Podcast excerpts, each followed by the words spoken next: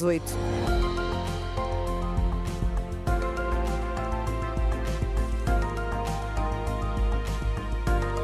E não é que passou o fim de semana, estando em janeiro, com pessoas de manga curta nas esplanadas. Praia, uma loucura. Mal- Toalhas estendidas em algumas praias do país. Não, algumas pessoas a- a- no banho. Sim, sim. Impressionante. Parecia um dia de junho Completo. Total. ou maio. As temperaturas máximas estão ah, ali bem próximas dos 20 graus. André, o que é que explica isto? O que é que se está a passar com esta primavera eh, que chegou antes de tempo? Ora bem, Ana, como quase sempre nestas alturas, a explicação está no famoso anticiclone que se posiciona sobre a Península Ibérica. O que é que este anticiclone faz?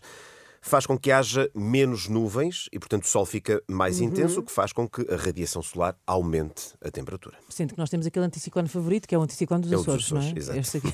Mas é o mesmo? Uh, pois, uh, este, este anticiclone é um anticiclone posicionado sobre a Península Península, Ibérica. Não é não exatamente ser o mesmo, anticiclone pois. dos Açores, E- mas está a ter influência no, no tempo que, E que até sentir quando, até quando é que ele vai manter-se por aqui? Pelo menos até ao final do mês. Já não falta muito, é já na quarta-feira, mas aquilo que os modelos meteorológicos sugerem é que nos próximos dias não está prevista a ocorrência de chuva. E, portanto, a exceção é precisamente os Açores, eh, onde também não é propriamente novidade onde, uh, o tempo de chuva Exato. nos. Açores. não é?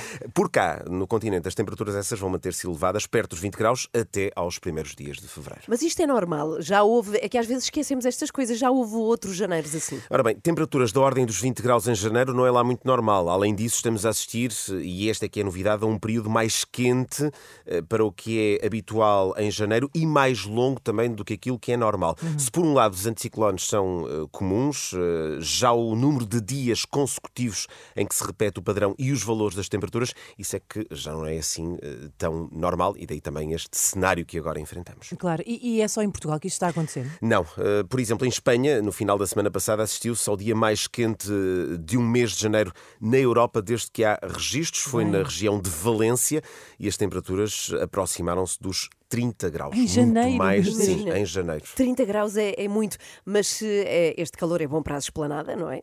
E para a praia também traz consequências. O que é que pode acontecer, André? Pois, um agravamento da situação dos agricultores, sobretudo naquelas regiões do país já fortemente afetadas eh, pela seca. Tem sido notícia, sobretudo, os casos do Algarve e também do Alentejo. Mas há também aqui o risco agravado de incêndios, uma vez que os terrenos secos eh, são mais suscetíveis a este tipo de eh, episódios. Por outro lado, este anticiclone estacionado na Península Ibérica contribui para um aumento dos níveis de poluição atmosférica, sobretudo nas grandes cidades.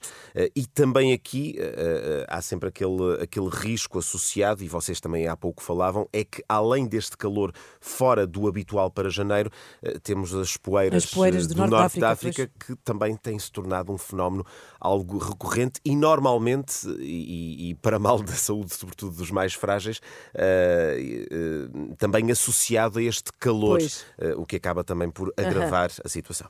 Sim, e também dá outra coisa, esta temperatura, que é motivo de conversa. Há Porque muita- foi o motivo de conversa este fim de semana. Pois é, pois é. Não é? Isto está a ser motivo de conversa agora mesmo. Pois é, e também. O explicador fica no site da Renascença e também vai para podcast. Até já. Até já. André, já vamos espreitar o trânsito. Ana, Joana e Inês. São as três da manhã. Na Renascença. Aí vamos.